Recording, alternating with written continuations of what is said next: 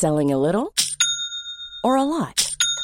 Shopify helps you do your thing however you cha-ching. Shopify is the global commerce platform that helps you sell at every stage of your business. From the launch your online shop stage to the first real life store stage, all the way to the did we just hit a million orders stage. Shopify is there to help you grow. Shopify helps you turn browsers into buyers with the internet's best converting checkout. 36% better on average compared to other leading commerce platforms because businesses that grow grow with Shopify. Get a $1 per month trial period at shopify.com/work.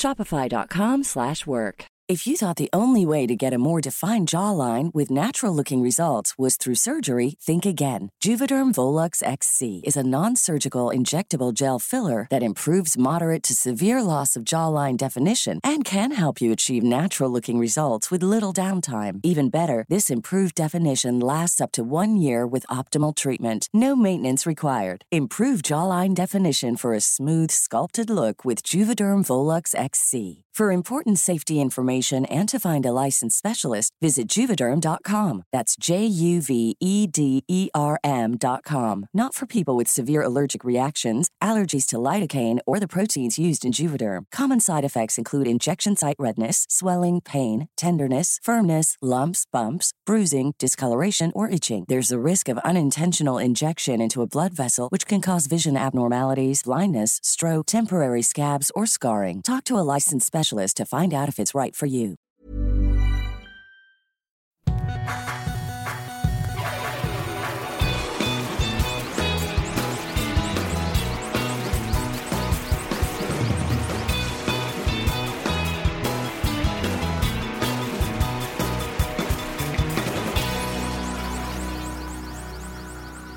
placer coincidir nuevamente contigo aquí en el... ¿Coincidir?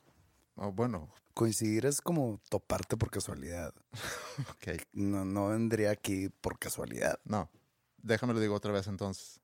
Qué placer volverte a ver aquí en el estudio de nuestro, no sé si se llama estudio, pero donde estamos grabando este podcast. Sí, es un verdadero placer. Ya me había hecho mis lunes un poco rutinarios sin esto.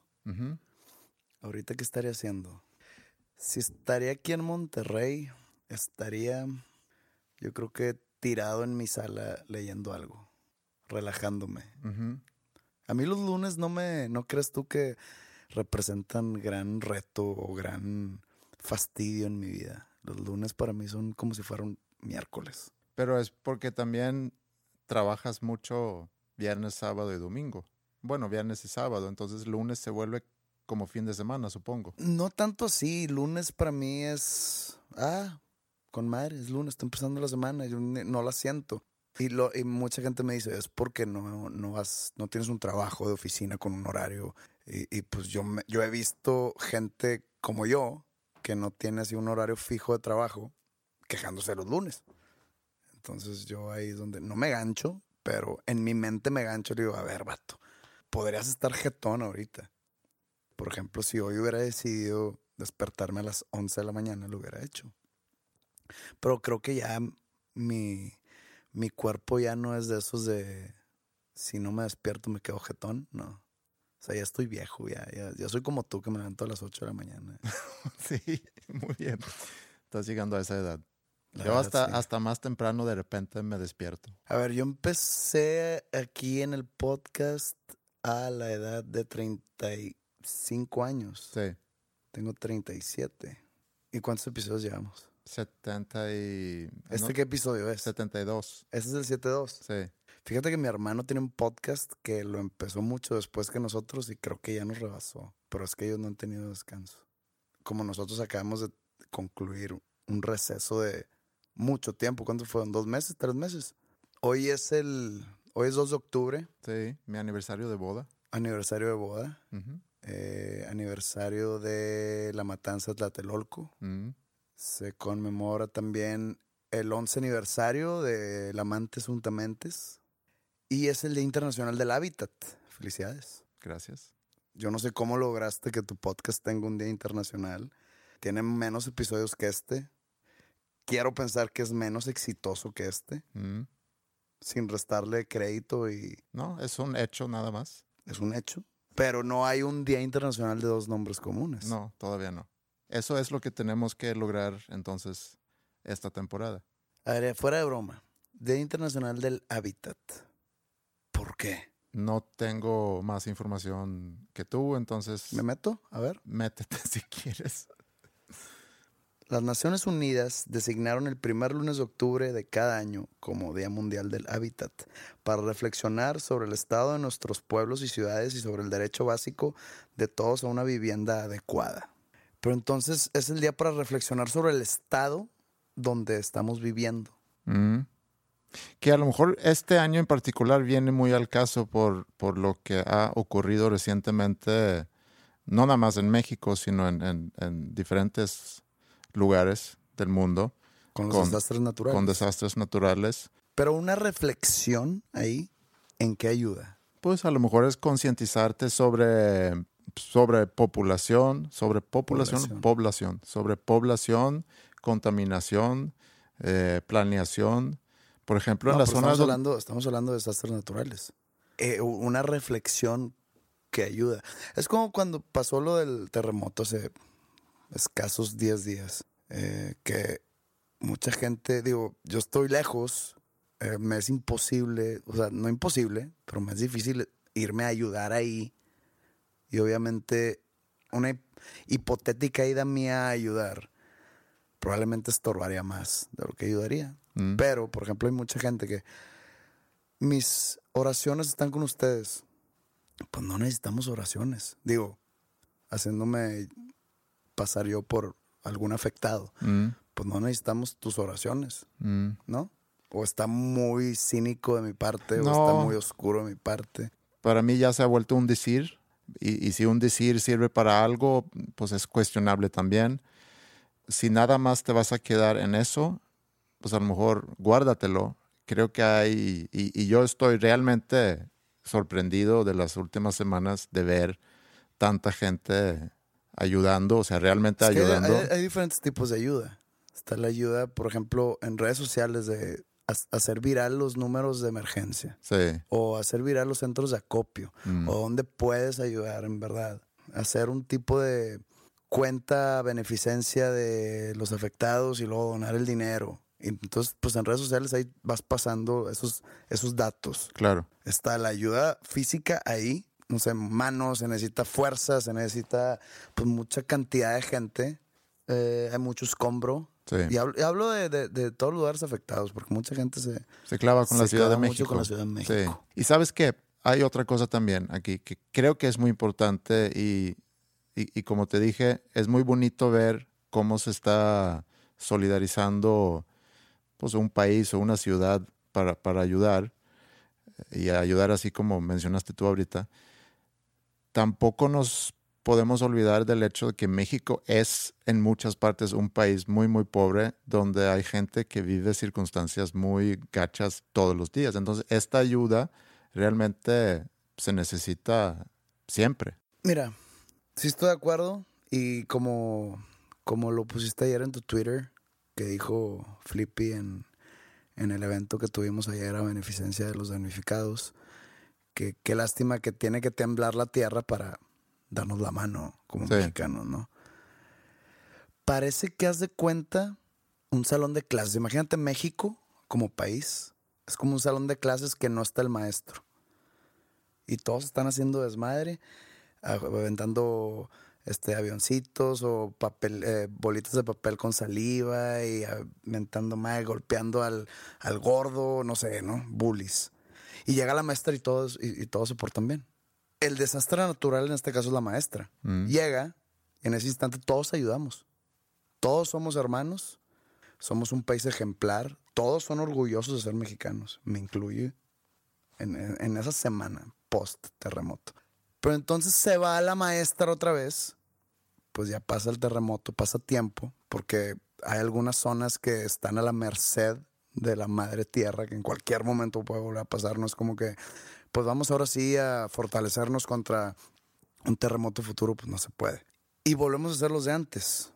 Volvemos a, a chingarnos unos a los otros, volvemos a aprovecharnos de los que menos pueden defenderse, la corrupción regresa. Bueno, no, no que se haya ido alguna vez, pero todo eso duró una semana y e, esto sí no es mi cinismo hablando. Y te voy a poner un ejemplo bien tonto, pero que refleja lo que estoy diciendo. Diez días después de lo sucedido, se empezó a renegociar o empezó a entrar en, en negociación más bien.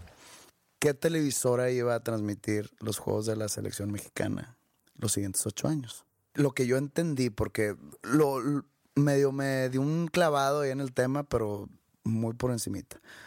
Hay ¿Te clavaste por encimita? Por encimita. Me clavé por encimita. Ok. O sea, fue un clavo que entró poquito nomás. Ok. O sea, hace cuenta que te metiste en la alberca, pero tus pies no se mojaron. Metí nada más los pies. Ok. Hay un comité o un consejo de comercialización de lo que te estoy hablando, ¿no? que es parte, supongo, de la federación. Sí. E-, ese comité está armado por cuatro equipos o cuatro representantes de esos equipos, que son los Pumas, los Santos, Tijuana y los Rayados. ¿Y cómo escogen cuáles son esos eso, eso no tengo idea, es indiferente al tema. Mm. El caso es que se juntan primero para ver qué va a pasar. Los, los derechos de los ocho años anteriores los tenía Televisa. Y como Televisa le comparte a TV Azteca en este caso, entonces Televisa TV Azteca. Tres de esos cuatro votaron Televisa. El que dijo que no eran los rayados. Los rayados dicen, oye, hay que escuchar más ofertas. Digo, esto es un negocio. Todos los equipos de, de, este dinero que se, que se podría ganar por esa negociación le cae a los equipos. Entonces dice, es un negocio, hay que escuchar otras ofertas. Televisa empieza a desprestigiar a este señor. ¿A quién? A José González ah, que es el ah. presidente de los Rayados. Y empieza todo una campaña de desprestigio para los rayados y para este señor en su persona a decir que rompió cláusulas de confidencialidad, pasándole el chisme a Carlos Slim, y es, todo eso era mentira, y se comprobó que era mentira, que el comunicado de la federación era mentira. Entonces todo eso lo hizo Televisa. Sí, pero perdón, cabe mencionar, porque no sé si lo mencionaste, tengo entendido que está los que dices, ¿no? Televisa de Azteca y y la televisora de Carlos Slim era la... Sí, sí, sí, es una, era una de las, de las que estaban tratando de entrar a la puja, ¿no? Sí. Pero entonces la campaña es prestigio ese señor por el simple hecho de decir, oye, hay que ver por otros lados. Entonces yo digo, oye, hace dos días éramos todos hermanos. Acá ya empieza la mierda otra vez. Mm.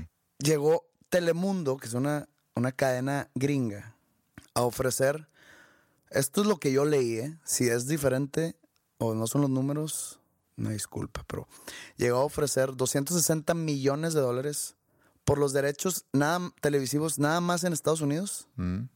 y lo digital en México. Todavía tenía la federación chance de negociar la televisión en todo el territorio mexicano. Televisa ofreció para todo México y todo Estados Unidos en todas sus plataformas 200 millones de dólares. O sea, 60 menos. Bueno, se decidió irse con Televisa. ¿Por qué? Por toda la red de corrupción que hay, por todos los moches, por todos los beneficios, por todo. Yo sé que estamos hablando de un desastre que damnificó muchas personas y algo del fútbol que no es importante. Pero lo que yo lo conecto es el nivel de hermandad de... Sí, o sea, de haber visto una muestra muy concreta de cuando se hacen las cosas bien y de corazón, lejos, podemos llegar lejos. Pero luego, diez días después, vuelve toda la normalidad. Sí. Y empiezan las jugarretas, por lo cual México es conocido en el mundo, lamentablemente, porque esto del terremoto fue una semana que se le dio la vuelta al mundo y todo el mundo nos congratuló y nos, nos celebró la hermandad y la ayuda mutua y la solidaridad. Sí pero luego vuelve a toda la normalidad. ¿Por qué? Porque México es conocido como de los países más corruptos, de los países más inseguros por, valga la redundancia, por la inseguridad social que, que existe. Hay otra cosa también que pasa durante esas semanas de tanta ayuda, es que empiezas a ver eh, crítica en contra de los que ayudan porque a lo mejor no están ayudando a las organizaciones que algunos consideran son las organizaciones. Hubo, por ejemplo, con los topos hubo mucho, mucha controversia.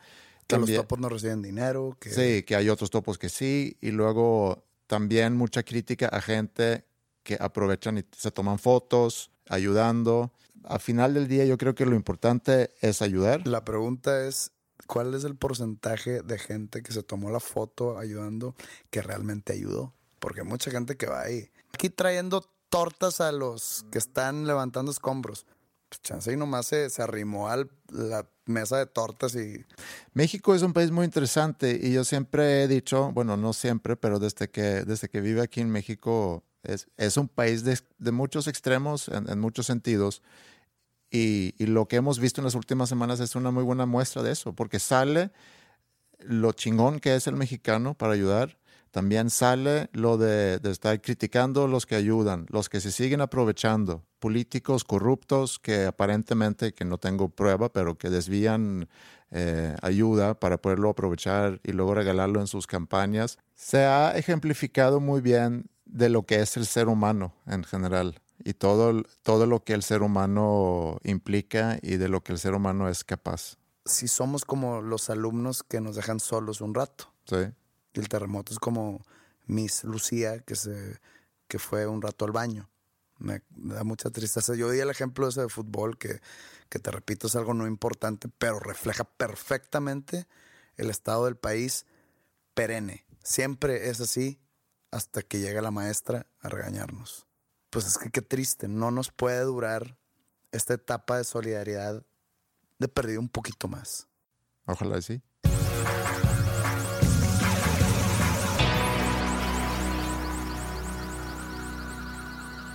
Fíjate que casualmente siempre que estamos en un break en este podcast, suceden muchas cosas, tanto en el mundo como en el país, que nos servirá para hablar aquí. Mm.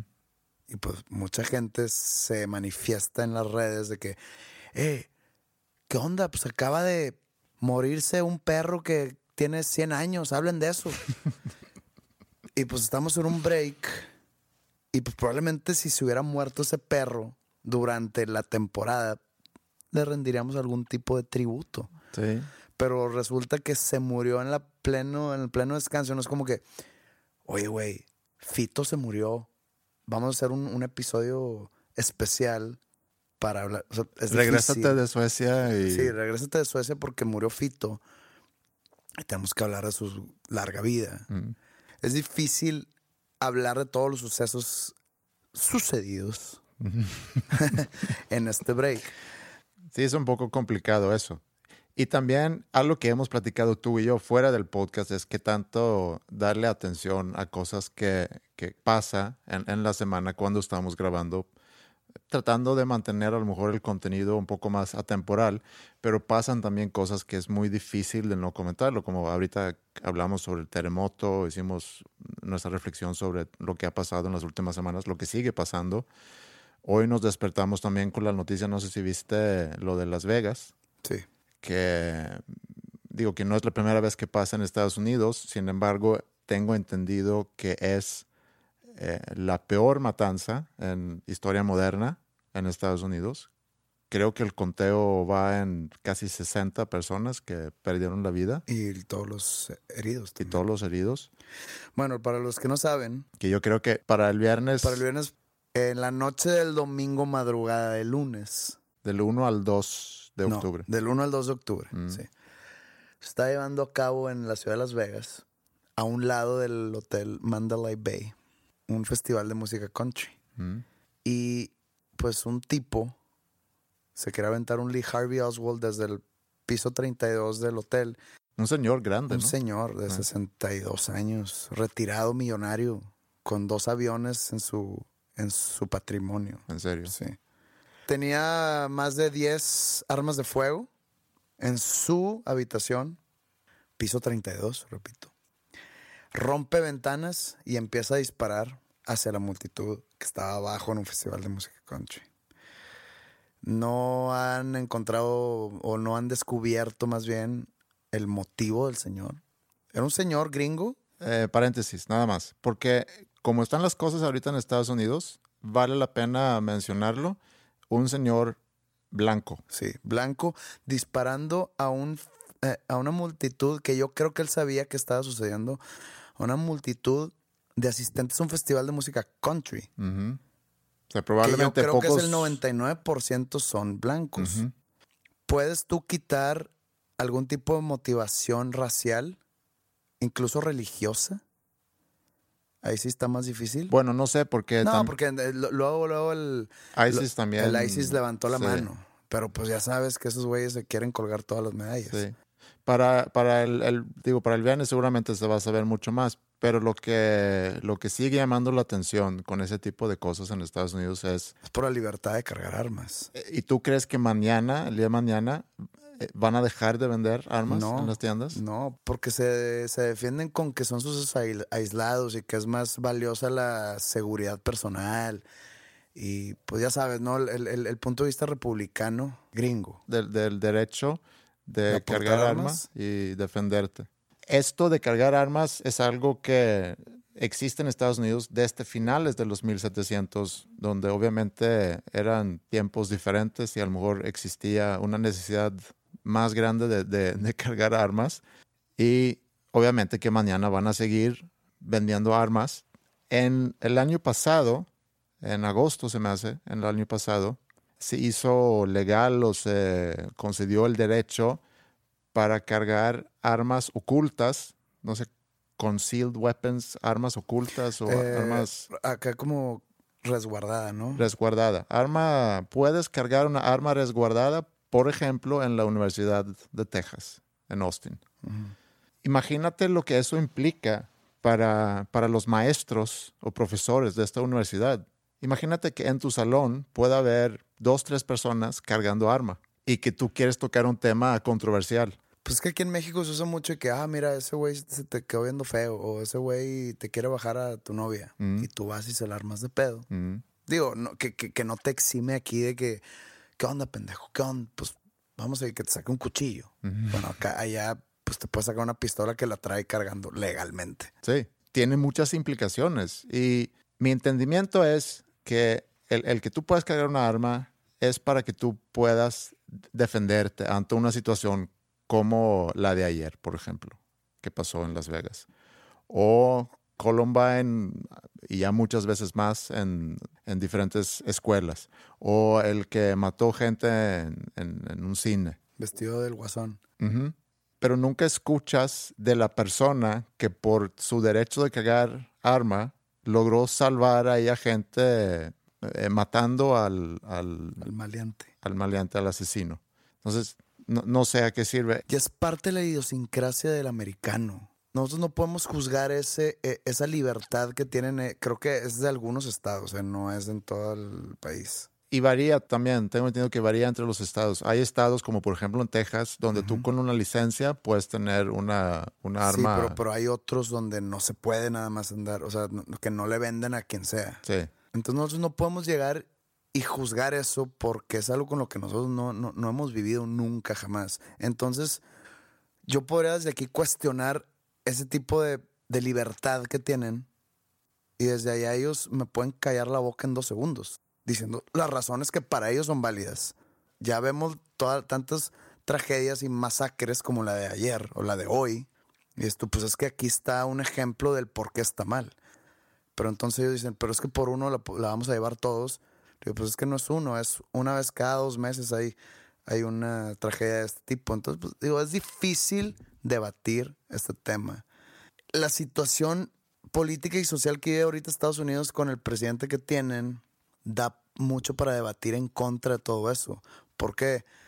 Porque digamos que el presidente llega hasta celebrar los actos casi nazistas de algunos sectores de la población de Estados Unidos. mm, O sea, ellos mejor que nadie saben si lo que está sucediendo ahorita o los derechos que tienen y las libertades con las que cuentan son buenas o malas. Y más con el, con el ambiente político y social que está viviendo ahorita su, su país, con el presidente que tienen sí. que pues ya no sabe si, si está contento por cosas así y nomás va a dar la cara de lo que lo hacen leer. Pues dice, es un acto de, como de pure evil, dijo.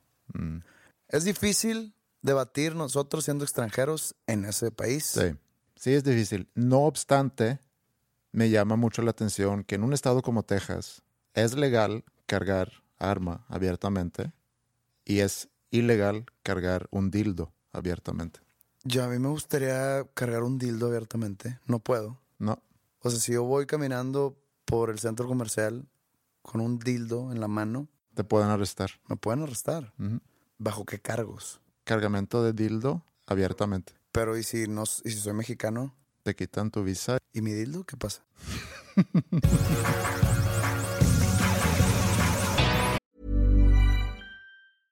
Ryan Reynolds here from Mint Mobile. With the price of just about everything going up during inflation, we thought we'd bring our prices down. So to help us, we brought in a reverse auctioneer, which is apparently a thing. Mint Mobile unlimited premium wireless. Ready to get 30, 30, bit to get 30, bit to get 20, 20, 20, bit to get 20, 20, bit to get 15, 15, 15, 15 just 15 bucks a month. So, Give it a try at mintmobile.com slash switch. $45 upfront for three months plus taxes and fees. Promo rate for new customers for limited time. Unlimited more than 40 gigabytes per month. Slows. Full terms at mintmobile.com. Ryan Reynolds here from Mint Mobile. With the price of just about everything going up during inflation, we thought we'd bring our prices down. So to help us, we brought in a reverse auctioneer, which is apparently a thing. Mint Mobile unlimited premium wireless. Ready to get 30, 30, bit to get 30, bit to get 20, 20, 20, bit to get 20, 20, bit to get 15, 15, 15, 15 just 15 bucks a month. So, Give it a try at mintmobile.com slash switch. $45 upfront for three months plus taxes and fees. Promo rate for new customers for limited time. Unlimited more than 40 gigabytes per month. Slows. Full terms at mintmobile.com.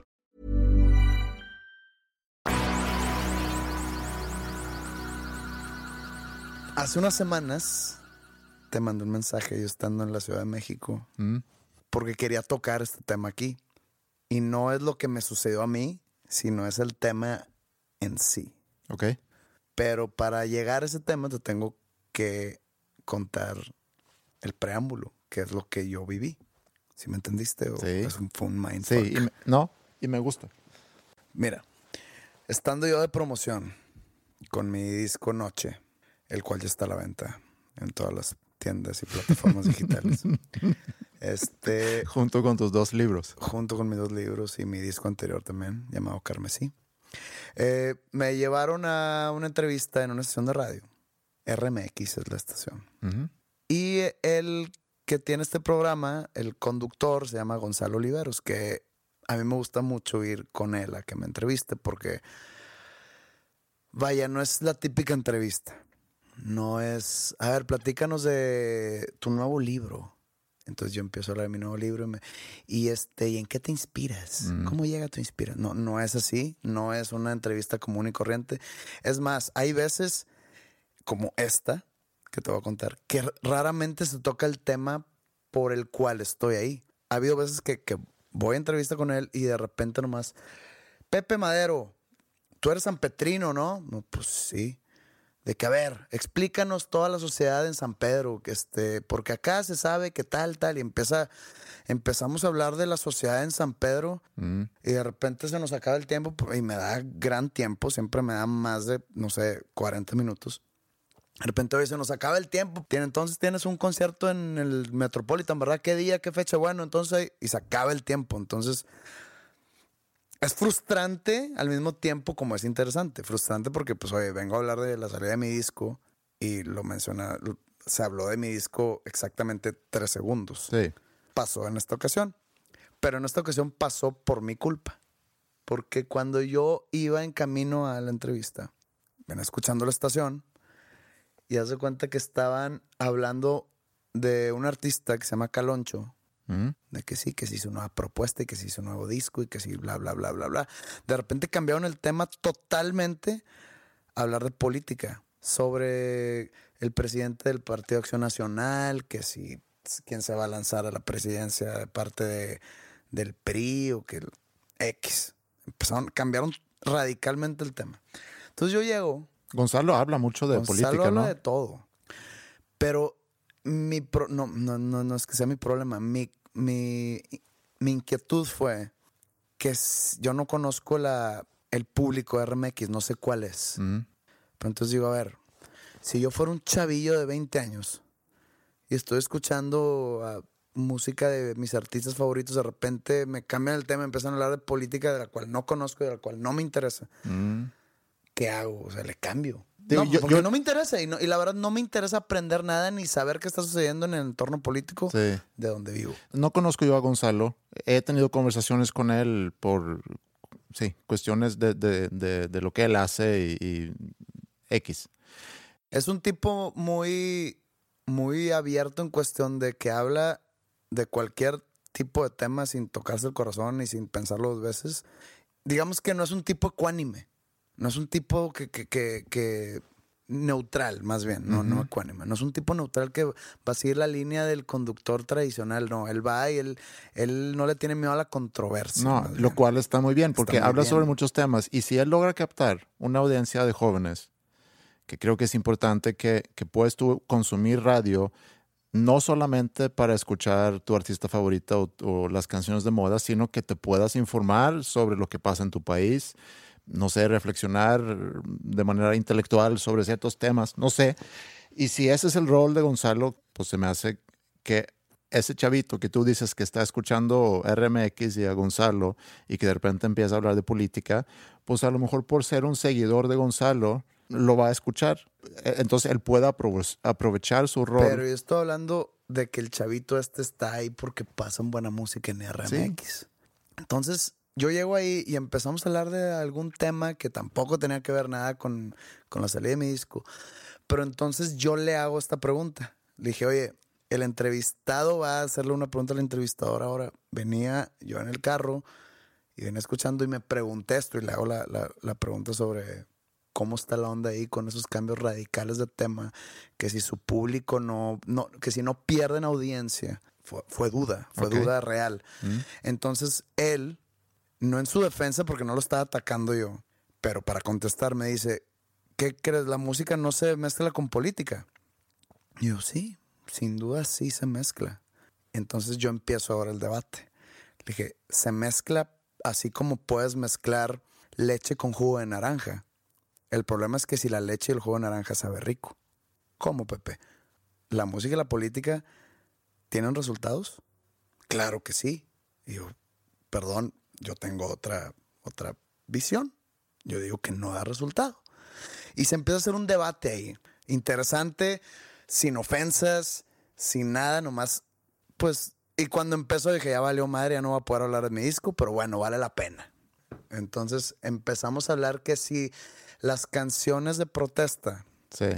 cumplen su cometido. Entonces yo digo, yo creo que no ha habido una canción de protesta que logre su objetivo, que es como cambiar mentalidades sociales, cambiar situaciones políticas dentro de un, no sé, país o de un estado, de una situación. Dije, creo que no lo han logrado. Y él, él empieza a decir que sí y me saca un ejemplo. Ajá. Digo, es- es- es- Sí. ahí debe estar en internet la entrevista, pero él dice, ¿tú te acuerdas cuando fue el cambio de poder del PRI al PAN? Y yo, sí, Vicente Fox en el año 2000. Bueno, ¿te acuerdas de Molotov, del primer disco de Molotov? Y yo, sí, claro que sí. Sale en el año 1900, no, no sé, 99, 97. Creo que sí, porque acaban de hacer el aniversario de 20 años. Es donde jugarán las niñas, ¿no? Sí. Y, y- y- tiene, y hace énfasis en la canción Give Me the Power. Como que empieza a inclinar la balanza, se has de cuenta de decir casi, casi que Fox ganó por esa canción. Obviamente no. Lo paro y le digo, a ver, a ver. ¿Le estás dando crédito a, la gana, a, a que ganó el PAN en el 2000? ¿Le estás dando crédito a la canción de Molotov? Mm. el porcentaje que tú quieras, le estás dando un porcentaje de crédito a la canción de Molotov. Y dice que sí. Yo le dije, ok, entonces realmente no funcionó porque ahora, ¿cómo estamos ahorita? O sea, esa canción, partiendo del supuesto que tiene crédito esa canción, esa canción nos heredó un México peor. ¿Por qué? Porque desde que lo agarró, Pues sí, sí. desde, que lo, desde que lo agarró Fox Mm. hasta ahorita hemos ido para atrás. Con, con presidentes ignorantes, con políticos más corruptos que nunca, con inseguridad hasta el tronco. Entonces yo le digo a Gonzalo, ¿tú crees que The Clash haya logrado un cambio Banda de punk de Banda de finales de los 70s, principios de los 80s de Inglaterra. con grande motivación política? Mm. ¿Tú crees que The Clash haya logrado algo en, en- en la historia de la política, no en la música? Mm. Jamás dije que The Clash era una banda pequeña. Jamás dije que no me gustaba The Clash. Sí. Solo dije, Una muy buena banda. no, no- no hace falta decir lo que es buena banda. Simplemente Sí, sí, sí. es que si The Clash logró el objetivo que dictan sus letras. ¿Puedo meterme en, esta discusión? No, no, no, te estoy, no es discusión, te estoy contando algo que sucedió. No, no, pero te voy a dar mi punto de Sí, vista. sí. Entonces dice, claro que sí. Ah, se empieza a hacer un debate. Mm. Dije, pues entonces, imagínate, ve el ambiente mundial en el que vivimos. No, espérate. Es lo que te estoy contando. Ve el ambiente en el que vivimos. Es que dije, espérate, porque Andrés levantó la mano así como un alumno que quiere hablar y no lo dejan. Estamos viviendo en tiempos de racismo, de odio, de casi, casi nazismo, con bombardeos en todos lados del mundo, violencia al azar, en cualquier punto de Europa, del, del primer mundo, en Estados Unidos, ve lo que acaba de pasar. Entonces The Clash me heredó un mundo peor. The Clash no cumplió su cometido. Entonces, y de repente se acaba el tiempo de la entrevista. Oye, entonces tu disco Noche, sí, salió mi disco, este, cómprenlo, bla, bla, bla, bla, bla. Saliendo de ahí, eh, esta parte ya es más sobre ataques a mi persona. Se despide de mí Gonzalo, grandísima entrevista, me gusta que vengas porque siempre hay un tema controversial contigo, jajaja, ve- vuelve pronto, muchas gracias, yo también le digo, me encanta venir aquí a tu cabina, etcétera, etcétera, etcétera, todo amigable, dio para un, para una entrevista interesante, que fuera de lo típico, como te dije. Pero entonces voy saliendo y hay una conductora que seguía y como que viéndome así con desapruebo. "Ay, quién sabe. Me subo al carro. En eso de repente como que siguió el tema. El tema dejó una estela. Entonces esta chava. De que bueno, este aquí los dejo con, con una bandita chiquita este, de Londres. Eh, casi no logró nada. Este, es, yo creo que no sé ni por qué existió. Obviamente sarcasmo, ¿no? Pues aquí eh, les dejo con, con esta mini banda que se llama The Clash. Como que atacándome a mí, diciéndome pendejo que porque... eh, entonces yo digo, qué pinche mentalidad tan puñetas, ¿Qué rola puso? London Calling. Ok.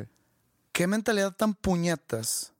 Nunca dije que The Clash era una banda pequeña, Mm, ni que no hubiera sido influyente, mm, ni que no haya tenido éxito o que no merezca el lugar que tienen en la historia de la música. mm. Solo hablé de sus motivaciones políticas, que si en verdad la- lo- lo- lograron su objetivo. Para mí, mi punto de vista subjetivo es que no, porque si, si lo hubieran logrado, si hubieran cambiado algo con sus letras, no estaríamos viviendo en el ambiente. Espérame, todavía no acabo. Una forma de contestarme más, digamos, más, más madura, más adulta, hubiera sido, a ver, aquí vamos a poner The Clash.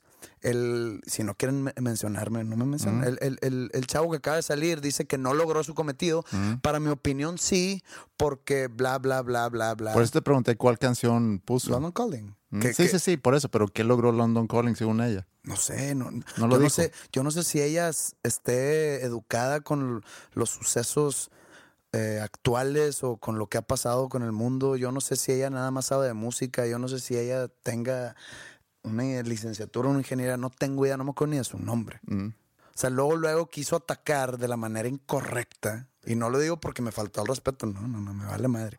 En vez de decir, a ver, yo pienso diferente al- a este chavo. Mm. Y yo pienso diferente tanto a ti como a Gonzalo, pero, Pero, espérame. pero y de todavía no me repente toca. empiezo a ver lo, lo que me llega en Twitter Mm. y es de que regio ignorante, tú vives en tu burbujita, tú no sabes lo que pasa fuera de, de San Pedro y tú piensas que en el mundo real no sucede.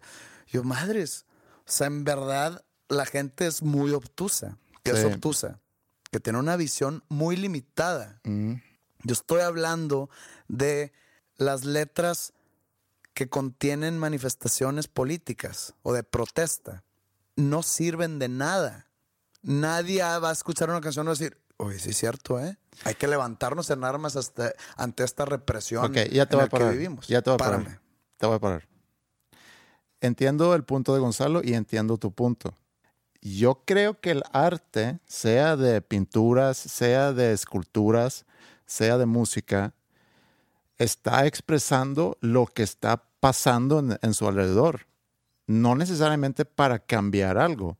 Molotov ni siquiera creo que es algo muy consciente de protesta cuando, cuando componen la canción Gimme the Power y cuando se convierte en una banda que pudiéramos nosotros, eh, revisando su carrera, decir es una banda de protesta. Yo creo que empieza tirando un desmadre sin un propósito necesariamente. Espérame. Pero es que no, no, no, tú no, vas a estamos hablar hablando ahorita. Molotov, no estamos hablando de Molotov. Tú no vas a hablar ahorita. Salió tú el no vas a tema hablar. de Gimme the Power porque Gonzalo le dio crédito a esa canción por el cambio del PRI a PAN. Sí, y, y está Después mal. de 61 Sí. años de poder del PRI, cambió al PAN gracias en un pedacito a Molotov. Eso es lo que dice Gonzalo. No estamos juzgando a Molotov ni a Gimme the Power. ¿Ya? Continúa. Me gusta cómo está arrancando esta temporada. Mi punto es, o sea, si estuviera con Gonzalo, le diría, Gonzalo, te entiendo, pero creo que estás poniendo demasiado peso a una canción que en sí está expresando un sentir de un estado actual de un país. O sea, lo está- están agarrando papel de historiadores. Actualmente estamos viviendo y hemos vivido durante mucho tiempo en, en una dictadura entre, entre comillas, y esta canción expresa eso. Ahora, pudiéramos decir que esa canción entonces hace que la gente se vuelva más consciente de que sí, sí es cierto, estamos viviendo en una situación donde ya estuvo y hasta acá, y luego empiezan a pasar muchas cosas alrededor, pero, pero darle crédito a una canción, y no creo que le dio todo el crédito a No una canción. todo, no le dio todo. Sí. Dije, ¿le estás dando un porcentaje mínimo? Sí. Sí, mínimo. O sea, por Sí. mí que existe algo de crédito. Sí, pero eso pasa en el arte. El arte expresa, y podemos irnos cientos de años para atrás, expresa lo que está pasando. Esa canción que sale expresando lo que está pasando en el país actualmente puede generar otros movimientos y es una cosa, una bola de nieve que a lo mejor crece y a lo mejor resulta en algo. Pero no compones una canción para generar un cambio. Yo creo que compones una canción o haces una pintura o haces una escultura para expresar algo que está pasando Mencioné The actualmente. Clash. Porque The Clash, porque mucha gente habla del punk como, Música de protesta. como música de protesta, Sí. pero en verdad, en verdad, Ramones, que son los abanderados del punk, no, lo- no, no era protesta. Sex Pistols sí tenían, pero lamentablemente sabemos que Sex Pistols es un grupo armado. Sí, Es y un es- tipo de boy band Sí. a la Toño Berumen, Sí. pero de De Malcolm, Malcolm Ma- McLaren. Ma- Malcolm McLaren Sí. armó esa banda como para hacer. Entonces sabemos que lo que viene detrás de Sex Pistols es puro bluff. Entonces empecé a agarrar y digo, pues es que no hay bandas abanderadas del punk, porque The Damned, que es la primera banda punk, que nadie le da crédito, no hablan de protesta. O no, o no tan directamente. Probablemente dicen la de New Rose. Ah, claro, la de New Rose habla sobre. Abiertamente no habla. The Clash sí. Sí, pero vamos a entonces nada más una, una mini breve historia de, de Inglaterra, 70s y 80s, con Margaret Thatcher, un país sumamente conservador.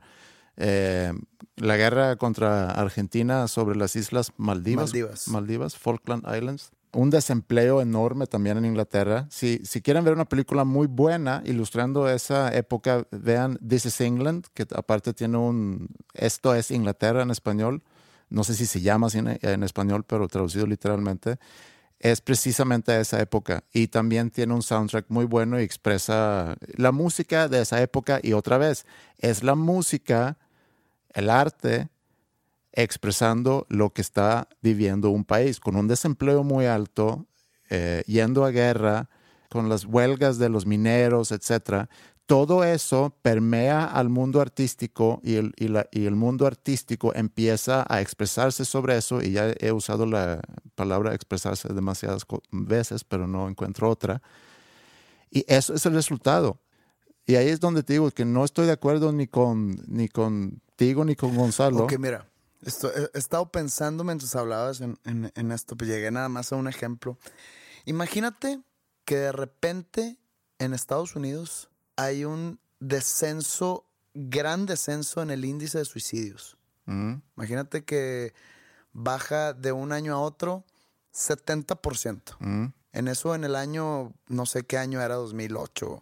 Me acuerdo que Good Charlotte sacó una canción, no me acuerdo su nombre, y, y con un video, mm. pues trataban de dar un mensaje antisuicida. Y ese número, 70% en descenso en el índice de suicidios, y de repente me dicen, es que gracias a Good Charlotte en parte fue, o sea, ¿qué cara pones? Sí.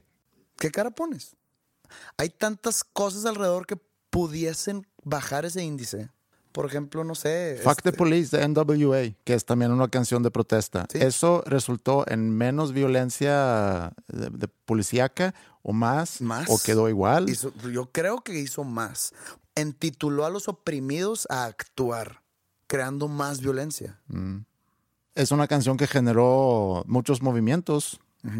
Negativos que causaron más violencia y más muertes y más Sí, a, heridos. a veces tiene que a lo mejor haber eh, eso para que pase algo mejor después, pero no hemos visto que haya pasado algo mejor después. No, Estados eh, Unidos sigue, perdón, Estados Unidos- hablando de protestas, porque es un muy buen tema. Estados Unidos sigue ahorita con lo que está pasando en la NFL, lo, que, lo que hizo Trump.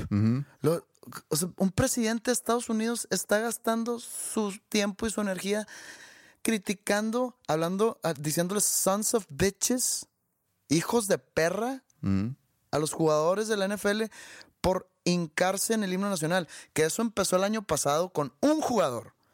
Un jugador de, de raza, no estoy seguro que sea negro porque es como que árabe, negro, blanco, que se llama Colin Kaepernick, ex quarterback de los 49ers, que se hincaba cuando pasaba, cuando antes de cada juego ponían el himno de Estados Unidos. ¿Por qué te hincas? Porque yo no puedo estar orgulloso de ser americano o de mi país por cómo nos tratan a nosotros como raza negra. Eso fue el año pasado. Sí. Y lo empezaron a criticar en todos lados. Michelle Obama también hace muchos años, me acuerdo, salió e- en, en alguna, no sé, conferencia o algún speech que dio ella diciendo que yo no puedo estar orgullosa de Estados Unidos cuando pasa esto y esto y esto. Y le criticaron. Y entonces, hasta hoy, que ya es más de un año que pasó todo esto, los jugadores negros que empezó en la semana 1 se hincaban o se sentaban mientras el himno. Cuando Trump se manifiesta y empieza a decirles sons of bitches, toda la NFL, los blancos, los latinos, todos se hincaron, hasta los dueños, como en un, en un acto de, de- de- de unión, de Sí. apoyo Solidaridad. solidaridad con, con los oprimidos. Tú dices, bueno, pues nos, los va a unir como nación, van a acabar con, con ese ambiente de odio, de racismo. Oye, est- estás manifestándote de manera pacífica y empiezan a ser abuchados por el público porque le faltan el respeto al himno. Yo no veo eso como una falta de respeto al himno. Hincarte. A ver, me, me estoy perdiendo de algo. No, y aparte, qué tanta importancia. Yo entiendo, desde el punto de vista del, del nacionalismo y de la nacionalista, eh, tu bandera y tu himno es lo más sagrado que tienes. pero cae en el chauvinismo eso ya. O sea, están ignorando lo que se está viviendo y empiezan a abuchear y a manifestar su repudio ante una manifestación silenciosa que no le hace daño a nadie Sí. y nada más están pidiendo, porque es una forma de pedir, que basta la opresión racial. Sí. Entonces digo, nunca, nu- nunca la gente va a estar en un mismo canal. Es- y, y como dijo Michelle Obama, yo no puedo estar este, orgulloso. Digo, yo te puedo decir lo mismo. Ahora que fue la- eh, el septiembre eh, 16, el grito, pues, mucha gente le, le- le nace lo mexicano. Te, es preterremoto, porque el terremoto fue el 19. De que sí, viva México. que- es que no. no, O sea, hay tantas cosas malas con nuestro país. Nuestro país está enfermo que en vez de celebrarlo hay que curarlo. Pasa lo del terremoto, nos unimos como país. Dices tú, wow, sí se puede. Si, si la gente quiere, puede. Sí. Como dijo Flippy, hace falta que la tierra tiemble para unirnos y, y abrir los ojos de que en verdad podemos unirnos para hacer un mejor país, pero no. Sí, Entonces, las protestas sirven o no sirven. Sean canciones, sean películas, sean manifestaciones, sean marchas. Hay un dicho también aquí en México que es el que calla otorga, o sí, ¿no? El que calla otorga. No puedes dejar de protestar. Lo que está haciendo, lo que están haciendo ahorita los jugadores en Estados Unidos es una manifestación muy importante. que no está teniendo eco. Está teniendo eco me- me- eh, mediático. Pero eco de apoyo en general, pues los están abuchando, están quemando sus camisas. Creo que el protestar sí es importante. Ahora, es, al- es, un tema... parte, ¿Es parte de un balance? Sí, pero es un, tema, es un tema también complejo en México, porque la Ciudad de México, por ejemplo, viven muchas protestas que paraliza la ciudad y el tráfico de la ciudad Y que son paleros. por manifestaciones. Sí, muchos son paleros y les dan algo de comer para que salgan a, a obstruir tráfico, etcétera.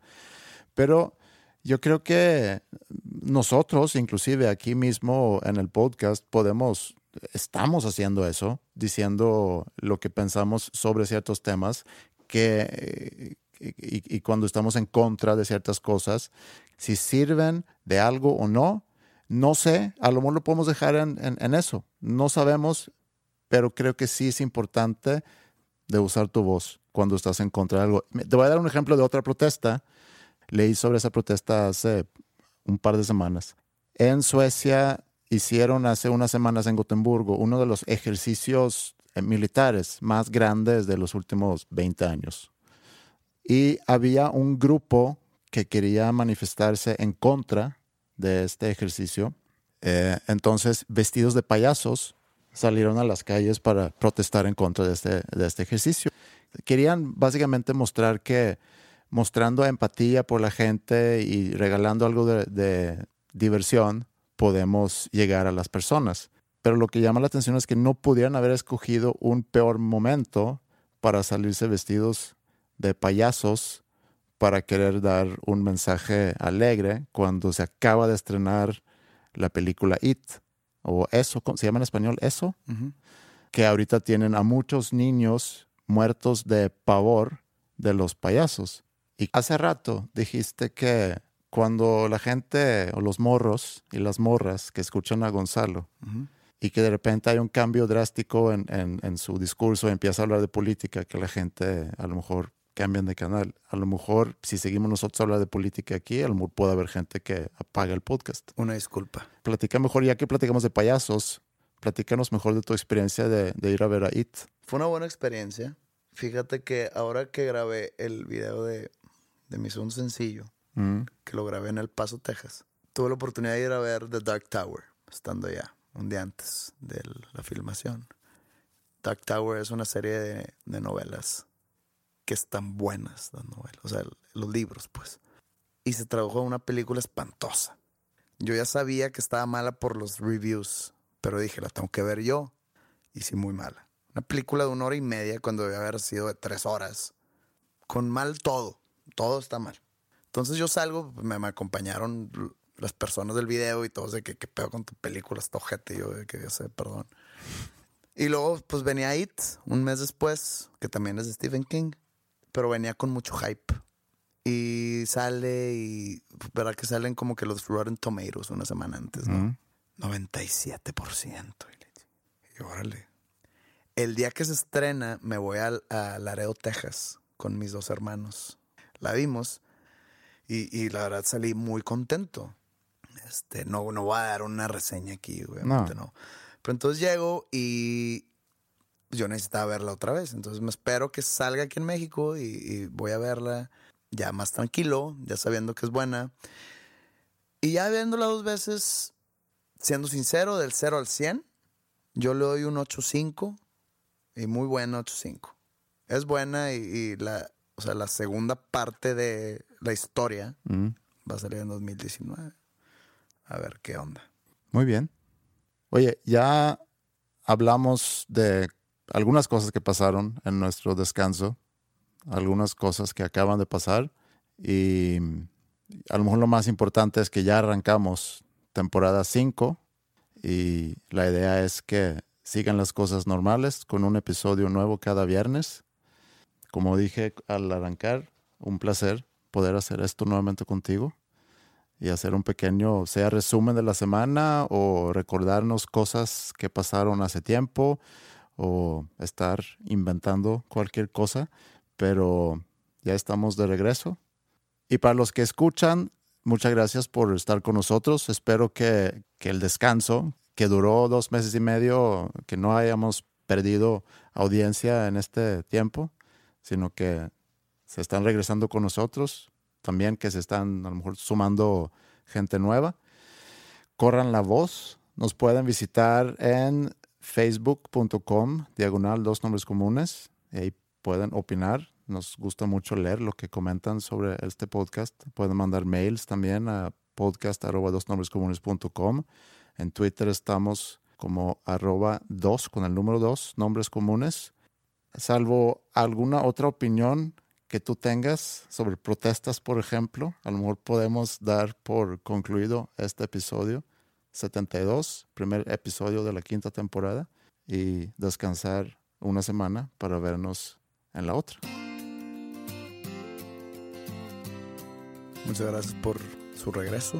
Hablo de a nuestro público, su regreso hacia nosotros. Y pues sí, es un placer ya empezar con los lunes de grabación. Que tengan un buen fin de semana. Y nos estamos escuchando en esta quinta temporada de dos nombres comunes. You belong among the wildflowers. You belong in a boat out at sea.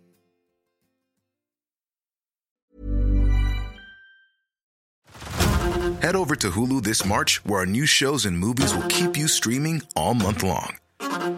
Catch the acclaimed movie All of Us Strangers, starring Paul Mescal and Andrew Scott. Stream the new Hulu original limited series We Were the Lucky Ones with Joey King and Logan Lerman. And don't forget about Grey's Anatomy. Every Grey's episode ever is now streaming on Hulu. So, what are you waiting for? Go stream something new on Hulu. How would you like to look five years younger? In a clinical study, people that had volume added with Juvederm Voluma XC in the cheeks perceived themselves as looking five years younger at six months after treatment. Look younger, feel like you. Add volume for lift and contour in the cheeks with Juvederm Voluma XC. Reverse signs of aging by adding volume to smooth laugh lines with Juvederm Volure XC.